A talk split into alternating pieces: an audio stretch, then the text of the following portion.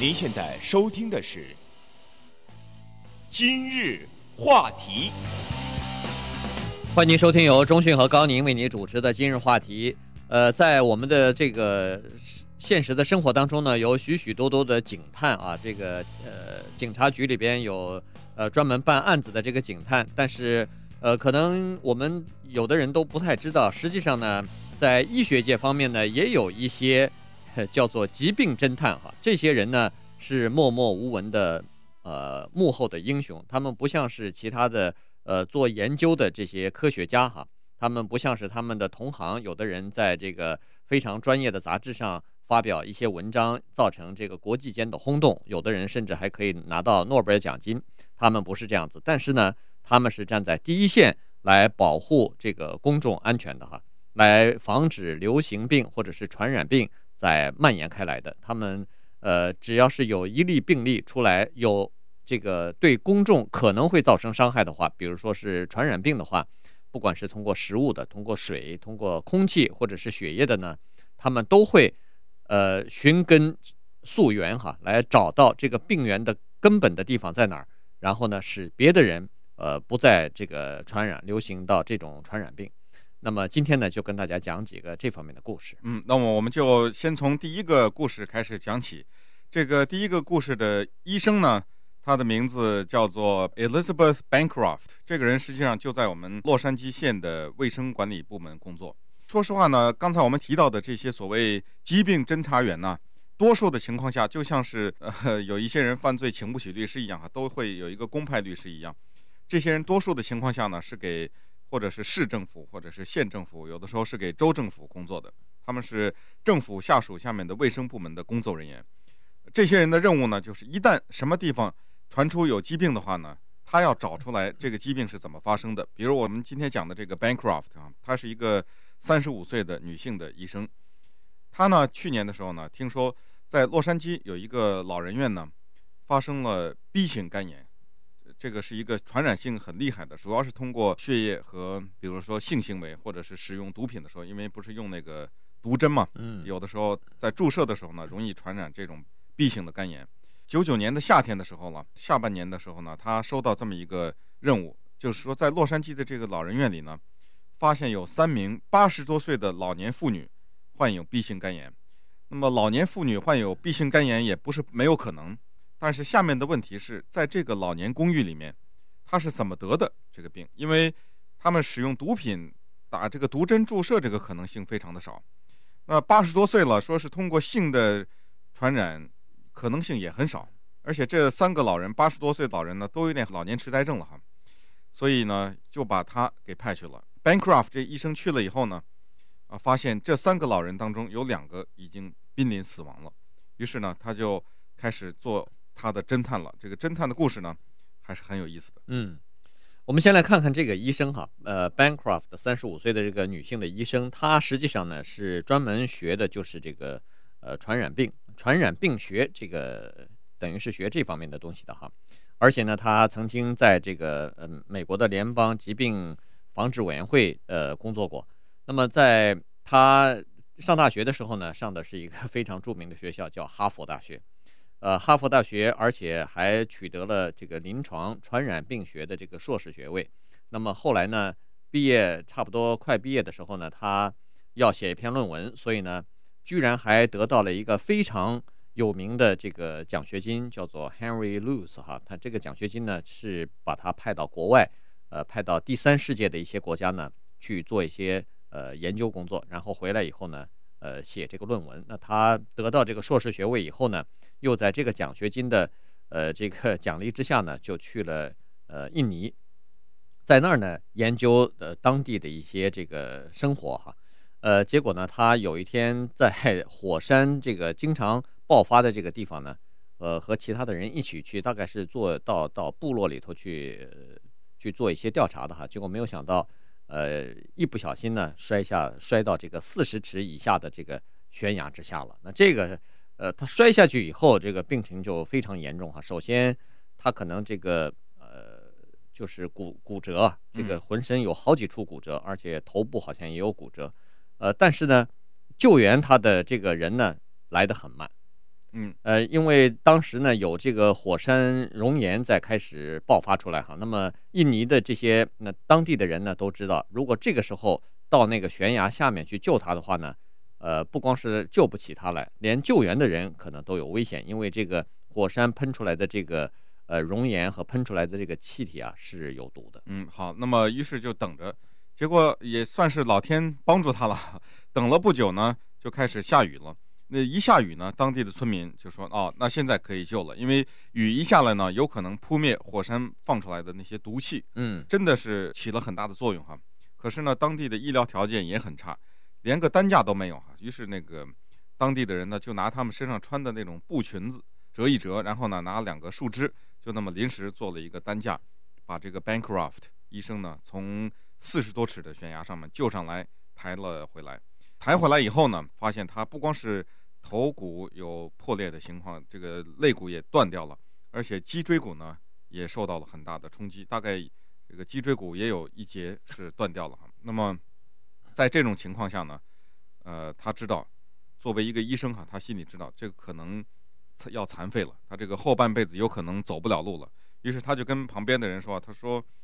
我的腿呢动不了了，但是我一定要回到哈佛大学去，我一定要把这个流行病学的博士给读下来。当时躺在担架上面哈，他居然就发出了这么一个誓言，一定要回到哈佛把这个博士念回来。所以送回到美国以后呢，发现他的脊髓已经受伤了，他已经真的是不能再走路了，他后半生呢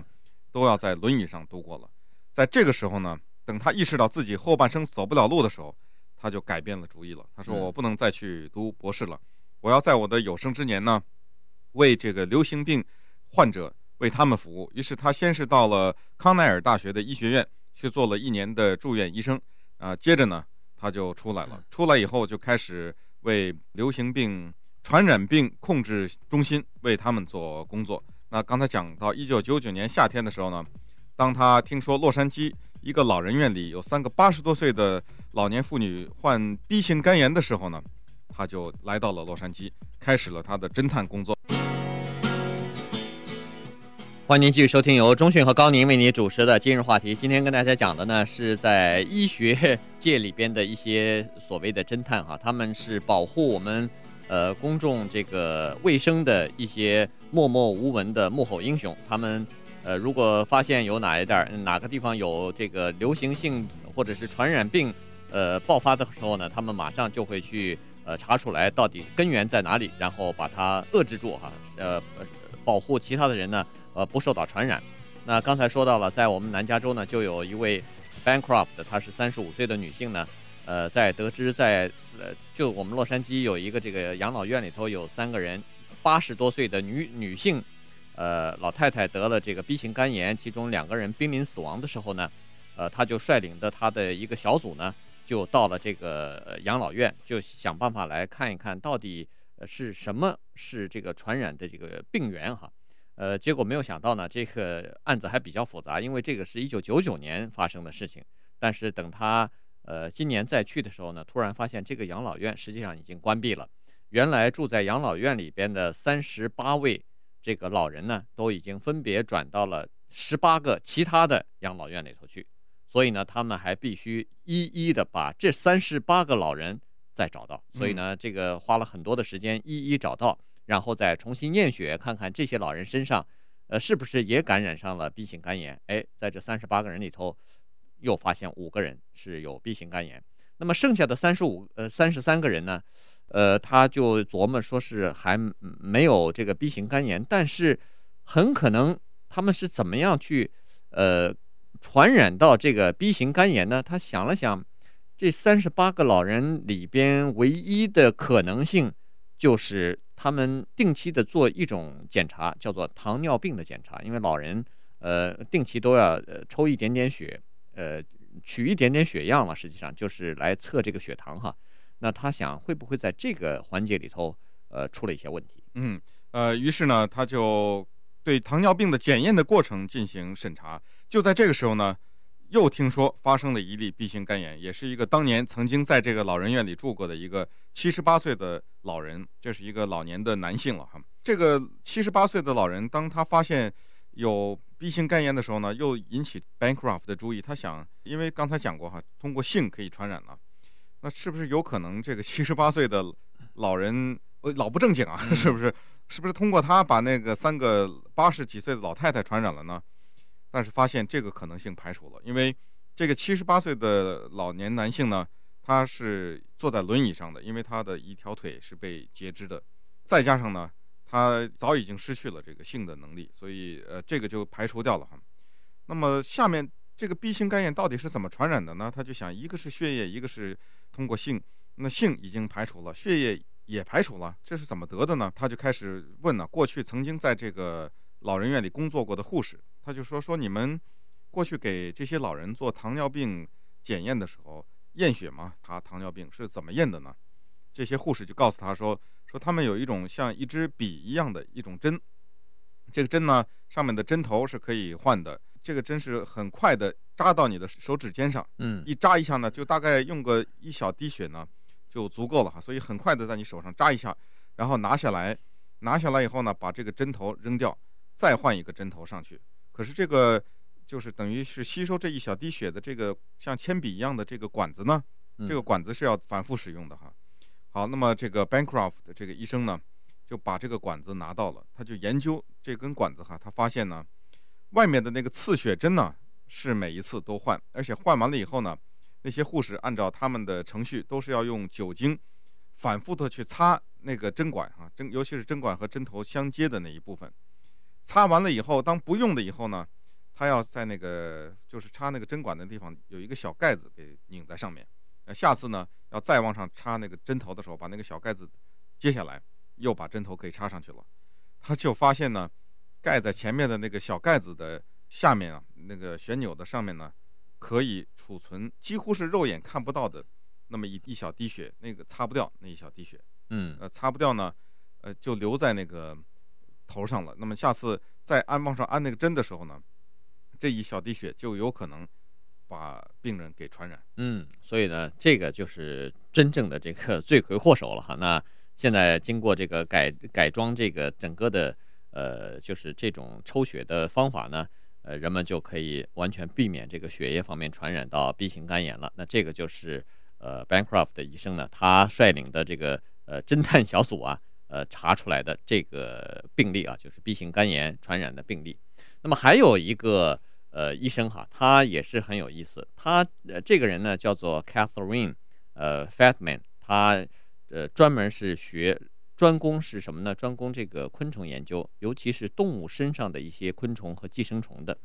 那么在一差不多是去年夏天的时候啊，他得到一个紧急的呃报告哈，要求他和他的这个调查小组呢，马上赶到那个呃麻州有一个非常著名的度假胜地，叫做啊 Martha's Vineyard，呃，说是在那儿呢出现了一种非常罕见的东西，叫做兔热病菌。呃，因为在那儿呢，有好些人已经大概有十三个人左右已经感染上，呃，十几个人吧，大概感染上这个兔热菌了哈。因为呃，Martha's Vineyard 呢，这个地方是一个度假的地方，所以尤其每年夏天的时候呢，呃，游客非常多，所以呢，他匆匆忙忙的就带着他的这个小组呢，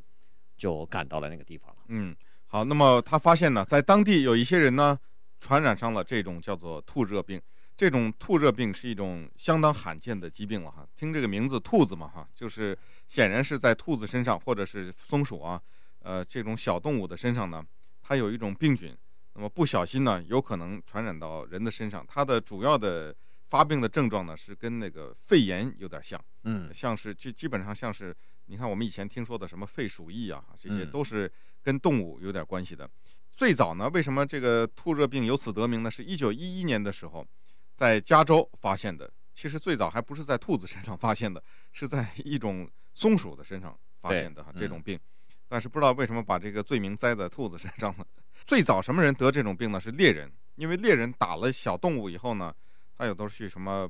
剥皮呀，去处理这个尸体呢，就不小心就会传染上这个病。嗯，这个病最早还叫猎人病哈，但是这个病慢慢的消失了，现在。在全美国，每年如果有的时候能够发现个一百例左右，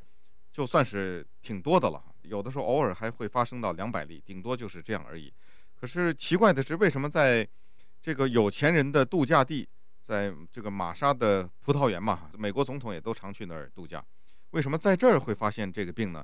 呃，这一些医生就要对这个进行调查了。嗯，呃，这种病的病状呢，一般来讲就是像肺炎一样，刚才说了哈，是高高烧，然后呢淋巴结肿大。那么如果你的抵抗力比较强的话呢，一般来讲吃一点点药哈，看看医生呢，大概就可以，一般过几天大概就会症状就会消失，而且。人基本上就会恢复哈，那么，呃，同时呢，这个呃医学文献上也说，除了松鼠啊什么，呃刚才说的兔子之外呢，其实什么小的麝鼠啊，或者是地鼠啊、猫啊，呃这些呃小动物身上呢，也可能会散播这种病毒。那么，呃，这个医生呢，就当然因为它叫兔热，所以呢，他首先就去查一下兔子的情况。那稍待一会儿呢，我们再来看一看他查到了哪些有意思的这个结果。欢迎您继续收听由高宁和钟迅主持的今日话题。今天呢，稍微聊一聊疾病侦探这个事情啊，因为在我们身边呢，有很多这样的无名英雄，他们在调查到底是什么东西导致某一种疾病的发生，尤其是传染病。那么刚才讲到呢，在美国的麻州一个有钱人去的度假地方叫 Martha's Vineyard，玛莎的葡萄园呢，这个是名门望族政客哈。演艺的人士都常去的一个地方。那么，前一段时间呢，在这个地方传出有一些病人患得了兔热病，这是一种非常罕见的疾病。当然，这个疾病并不是没有办法治愈哈，只不过呢，这种病在差不多本世纪的时候基本上已经消失了。为什么在玛莎的葡萄园这个地方再次爆发，而且这一次来得很凶猛？就是这一次得病的这个人呢，比以前的犯病呢都很凶，而且居然呢。有面临死亡的这种可能了哈，这种病实际上有百分之六十的死亡率。这病是怎么得的呢？实际上是从动物的身上得来的，有的时候甚至可以从动物的粪便那里。假如这个动物它带有这种病菌，那它的粪便呢，如果被人接触到了哈，甚至空气可以带着这个病菌传播了。嗯，假如你不小心吸到肺里的话呢，就得了这种病。它的病一开始非常像肺炎。伴随着高烧哈，但是紧接着呢，如果不及时治疗的话，就有可能死亡。于是呢，这里就引出了一个医生，她的名字叫 Catherine Feldman，也是一个女性。她带着她的医疗小组呢，就下去调查了。嗯，她因为是兔热嘛，所以先首先查一下在当地的兔子的情况。呃，比如说兔子的数量是不是有所增加？呃，最近有没有突然死亡的兔子，以及兔子的症状等等哈。呃，结果仔细一查呢，好像没有什么异常的现象。呃，于是呢，他就再转到其他地方再查。那么在这个查之前呢，他还呃亲自的就问这个差不多好几个就是得了这个呃兔热的这些呃病人哈，问他们情况怎么样。呃，其中只有一个人回答的问题呢，使他稍微有一点点怀疑。这个人呢，是等于是自己做过园园丁的工作哈，大概是自己在后面清呃就是除草啊等等。那么他呢，他说曾经用这个呃除完草以后，他有那种扫边机的哈，他可能是用这个扫边机，呃扫这个矮树丛的时候呢，可能打到过那个兔子，打到兔子以后其实也没什么了不起哈，呃可是他再问其他的几个人呢，其他几个人。都没有这种情况，说他们没有打到过兔子哈，也没有碰到过任何兔子。于是呢，这个呃，Catherine 呢又到他们的家里头去看，到他们工作地点再去查看，看看到底有没有什么东西哈，然后再查阅这个呃医院里边的所有的病例和记录，查来查去还是查不出什么，就是和这个病有关的东西哈。所以呢，他没有办法，只好先回家了。嗯，他以为反正因为刚才讲过，这些人已经治愈了嘛，嗯，吃掉药也好了，又没有听说有新的病例发生，那就算了吧，没查出来呢，走了。那么在他回到他的办公处所以后呢，突然有一天有一个事情让他有点顿悟哈，那就是一九七八年的时候，根据美国的医疗史的记载呢，也是在这个 Martha's Vineyard 这个地方爆发过一次这个兔热病，嗯，而且那一次呢。患病的人也很多，那他当时就想了，怎么一九七八年的时候有过一次，也是在这个地方呢？于是，在去年八月份的时候呢，就又回到了这个葡萄园，因为在八月份的时候呢，发现六个男性又感染上了这种病，而且其中呢有一个只有四十三岁的男性，而且他得这个病之前呢，是身体非常健壮的，结果死掉了。嗯，这是六个当中死的一个，剩五个了。另外还有四个呢，他这一次一调查发现都用过除草机，五个当中四个用过除草机，而且五个当中三个人的工作就是园艺师，嗯，他们的工作就是给人家修剪园林了。那么死的那个人呢，也是个园艺师，只不过他全职的工作不是那个，他有的时候是利用兼差哈做一点给人家修剪园艺的工作。那么这一次呢，他重心就转移了，他就想，上次我来的时候呢，只有一个人在修园子的时候把一个兔子给碰到了，就是等于是那个除草机碰到了兔子。这次这么多人都跟这个除草机有关。他就开始把这个除草机啊去下去研究去了。嗯，呃，因为在田纳西州的以前有一个病例，田纳西州有两个小孩子呢，呃，也是因为在用那个除草机，不知道这个怎么都被他们能追上兔子哈，这个很奇怪。这个兔子但是坐着坐以待毙啊。田纳西州有两个小男孩子呢，以前也是因为拿那个除草机去追兔子，拿那个除草机去好像 去欺负人家兔子哈。结果也得了这个病。嗯，不知道是追兔子还是兔子 这个吓得呃跑到除草机下边去了，不知道怎么样。但是呃打到兔子以后呢，那两个孩子就是田纳西州的两个男孩子呢也得了这个兔热了哈。所以他就在想，哎，很可能是不是由于呼吸进去呃受到有病毒感染的这个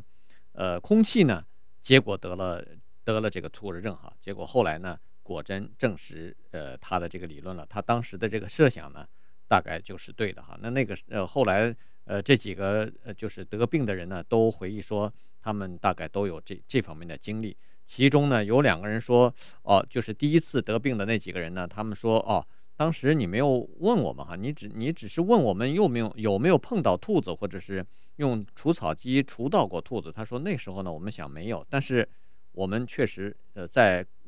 不同的场合呢都接触到死兔子，那那就是说明。这个兔子 死的兔子，或者是不管是呃除草机打到的这个兔子呢，啊、呃，实际上这个兔子身上是带有这个菌的哈，所以这个病毒呃散发出来以后呢，通过空气吸到肺里头以后就潜伏下来，那么等你这个抵抗力弱的时候，马上就发作出来了。嗯，呃，后来他们就去了以后呢，结果设了一些陷阱哈，一些专门捕捉动物的陷阱的，结果抓到了一个我们叫大概臭鼠吧、嗯、，skunk，还抓到了一个大的那个老鼠呢。在 skunk 这个臭鼠的身上和老鼠的身上也都发现了这个兔热病的病菌，所以呢，他就在这里告诉我们，尤其是家里面离山比较近呐，或者是有小动物的，经常有什么松鼠啊，在你家的园子里出入的这种呢，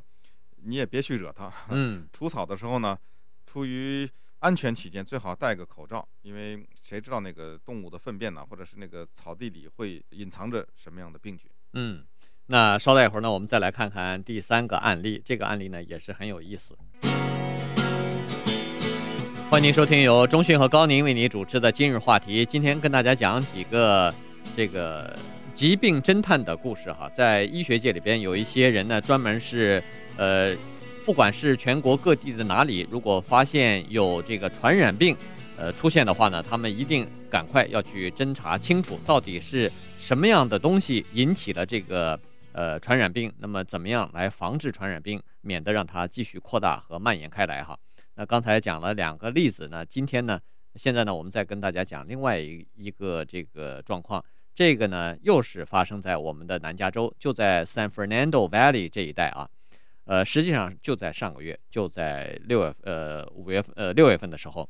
呃，有一个孩子啊，他过十六岁生日了，所以家里头呢就请来很多。这个孩子的朋友，因为我们都知道，在美国，呃，孩子当中呢，十六岁是一个非常重要的一个年龄哈，大家大概都要庆祝一下。那么那天呢，天气也蛮热的了，有七十多个呃这个孩子，大部分都是孩子和他们的家长呢，就来到这家人家来庆祝十六岁的生日了。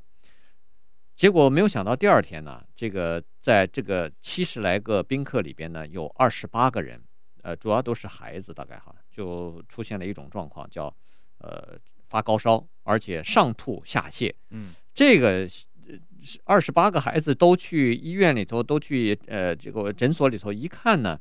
人们就发现不对了，这个很可能是一个机体中毒，而且这个中毒的事件呢，比一般的食品中毒的状况呢要严重一点哈。所以呢，呃，这个时候就引起了一个我们的这个疾病专家，也就是防治剂刚才所说的这个侦探 Douglas 他的注意。于是呢，他就想办法要弄清楚到底是怎么回事。嗯，这个叫 Douglas Fry 的医生呢，也是洛杉矶县的传染病中心的一个医生了哈。他呢被派来去调查这个事情的发生。人们听到这种情况的时候，第一个想法是这是食物中毒了啊，吃的东西有问题。可是呢。他发现这个症状啊，比那个食物中毒要严重得多。当然，尽管这些二十八个人他们有高烧啊，有呕吐、上吐下泻呢，但是似乎这二十八个人当中没有人好像有死亡的危险了。嗯，首先呢，他怀疑是这可能是一种叫做沙门氏杆菌。嗯，这个沙门氏，这是一听什么什么氏，这就是一个医生了。对，肯定是当年是这个叫沙门的医生发现的这个病毒了。呃，也可能呢。是一种叫做志贺氏杆菌，这个志贺呢是一个日本医生了哈，呃，或者还有可能是其他的一种更严重的这个疾病哈。这三种杆菌呢，都是跟食品有关，都是通过食品呢带的一种病毒，吃到肚子里容易发生的。那么他现在就要调查了哈，就是这二十八个人，他要一一的找到，然后他要详细问他们是什么时候开始感觉到不舒服的。到底呢？他们在那一天的 party 的时候吃了些什么东西？然后等他决定了这二十八个人都吃了哪一个共同的东西以后，他要再去看这些东西是从哪里来的，这吃的这个东西，嗯，然后是怎么来的？所以这个过程呢还是相当复杂的。嗯，那么这个是六月三号发生的事情啊，所以他就先去问这个这家人家的女主人，那么。呃，到底那天你一共上了几道菜？一共是给孩给这个客人弄了多少东西哈？他就一一的就在数出来了哈。首先是三明治，三明治呢是一个呃，就是当地的一个专门给人家做这个 deliver 呃，就是快餐的一个商店里头给送来的哈。呃，snacks 这这个是一般的快点，那这个是有包装的，那也是呃，就是超市里头买来的。那么。呃，还有呢，就是巧克力蛋糕呢，是也是从呃也是定做的哈，也不是他自己的，呃，但是是这个西瓜呢是自己家里头切出来的，呃，strawberry 就是草莓啊，那个是 到草莓园去摘的，呃，什么其他的哎沙拉呀，什么洋葱等等，这个叫炸炸的那个洋葱啊什么的，那个呢也是他自己做的哈，所以他这个。医生呢知道了这个情况之后呢，他就向每一个人，其实不光是二十八个得病的人，其实七十个人哈，他每一个参加的人，他大概都去问了哈，你吃什么东西了？然后呢，他还到卖食物的那些地方，呃，到那些工作单位再去看，呃，准备沙拉的这个地方到底卫生不卫生？呃，结果呢，他发现实际上呢，有一些地方呢，这个呃卫生的标准是没有达到标准的哈，所以他就让这些地方把做好的食物呢。全部扔掉，不能再供应这个客人了。那么剩下的东西呢？他就就是这个家里头，呃，就是这个女主人家里头还剩下一点东西呢，他就拿到实验室里头去做化验了。但是，一边等化验结果呢，他一边还是马不停蹄的在进行这个就是调查。嗯，首先呢，他发现，在那一天六月三号过生日的时候呢，这一家人独出心裁哈，定做了一个六尺长的三明治。六尺长，这比一个人比一个普通人都要高了。嗯，这 个篮球七个七十个人吃嘛。对，六尺长的大三明治，当然六尺长的三明治都已经被吃的差不多了。他把剩下的这些三明治呢拿回去研究，他发现这个六尺长的三明治当中加的肉和 cheese 哈，叫奶酪呢，经过冷冻呢有点问题，因为这个肉它把它要冻一下嘛，就是要把让这个肉凉了，可能放在这个三明治里比较好吃。他就发现呢，这个奶酪和这个肉的凉制的过程呢有点问题。呃，接下来呢，他又把这个人家家里其他吃剩的所有的东西都拿回去研究去了哈。这里面呢有好消息也有坏消息。那好消息呢，就是说他发现了一种叫做所谓李氏杆菌，嗯，这是一个通过食品传染的一种病毒了哈。这个应该算是好事，就是这些得病的人，他们马上都看了医生以后都吃了所谓抗生素了，结果抗生素呢把身体里面的病菌给杀死了，所以他从这些二十八个患病的这些人身上呢，找不到这种病菌了，已经，已经被抗生素给杀死了。嗯，可是他从那个吃的东西里面呢，发现了这个叫李氏杆菌。可是这个李氏杆菌有一个问题啊，这个李氏杆菌呢，它是专门侵蚀婴儿幼儿或者是老年人的，因为小孩子和老年人呢，他们的抵抗力比较低，所以如果通过食物传染了这种病，有可能严重的甚至可以得脑炎哈。嗯，那可是这些去 party 的人呢，尤其是这二十八个得病的人，都是身强力壮的年轻人，不太有可能他们的抵抗力足以战胜这个李氏杆菌。嗯，所以他又想不明白这是怎么回事。嗯，呃。但是呢，有一个问题呢，后来他想通了哈，就是这个一般来讲呢，这个病菌啊，李氏的呃病菌呢，它有一个潜伏期的，呃，潜伏在一个比如说婴儿或者是老年人或者是免疫系统比较差的这个人的体内，有一段这个孵化期，慢慢的在发作出来。但是这些呃，就是参加 party 的这些呃年轻人呢，十五六岁、十六七岁的这个孩子呢，都非常健康哈。要马上发病的话。必须要大剂量的这个病菌，嗯，侵入到他们的体内才可以发病哈。所以呢，在这方面呢，他就又开始调查了。呃，最后呢，他果然呃发现一个问题，就是这个实验室的东西就出来了哈。实验室化验室的呃化验出来呢，说是在这个三明治里头，呃，在吃的里头呢，确实是有大量的这个叫做李氏德的这个杆菌。呃，而且这个李氏德菌如果要是免疫力差的话，呃，抵抗力差的话，可能会致命的。嗯，所以呢，这个幸好他们这个二十八个人得病的人呢，呃，其实后来都治愈了，没有任何人有留下任何后遗症都没有哈，就更不要说是生命危险都没有。所以这个呢，倒还是值得安慰的地方。嗯，当然后来最终这个病菌是找在哪里的呢？是一个叫做火鸡肉里面，嗯、那个。他们订的这个三明治里面，其中有一些肉呢是火鸡肉。发现这个火鸡的鸡肉呢，因为是定做的嘛，专门给他们定做的这个公司呢，那个肉有点不太健康了，所以马上就找到了这个公司，让他们把那个火鸡肉全都给销毁了，不能再用了，因为呃很可能其他的也都有这个病菌了哈。那说到这个 Douglas Fry 呢，他就是洛杉矶县的传染病控制中心的一个医生。在这个传染病控制中心呢，有很多医生，但是没有人知道他们叫什么名字，也没有人知道他们在做什么，因为这些人，他们的时间都花在我们最不愿意去的地方，比如跟那些无家可归的人打交道哈，看这些人身上是不是带有病菌，或者说在什么这个餐馆里或者哪一些地方听说有疾病的时候，他们是第一个赶到的。他们呢，当调查出这种疾病以后，然后医学的研究家们呢，他们在想办法来治愈，但是他们的名字呢，很快的也就被人们忘掉了。嗯，呃，同时呢，这个医生在调查病，就是传染病的时候呢，也发现哈，在天热的时候，尤其现在到了夏季了，很多孩子呢，呃，正好放暑假，家里头有的时候在周末呢就有 party，那么他发现呢，有很多情况之下呢。呃，这个家里头办 party 啊，天热的时候啊，就会发生这个食物中毒，或者是刚才所说的什么大肠杆菌之类的，沙门氏大肠杆菌呃感染之类的哈。所以，而且呢，他发现有很多人啊，呃，愿意在这个大热天，你看啊，呃，上什么食物呢？上这个 sushi，嗯，呃，上这个萨萨拉哈，沙拉里头呢，你放这个买来的沙拉酱就算了，哎，有的人还。呃，愿意愿意吃那个就是沙拉酱还不过瘾，啊，还要放那个生鸡蛋。对，生鸡蛋那个叫做 Caesar salad。对，嗯，Caesar salad 里头那个东西。但是你要想到天热的时候，你如果这些呃这个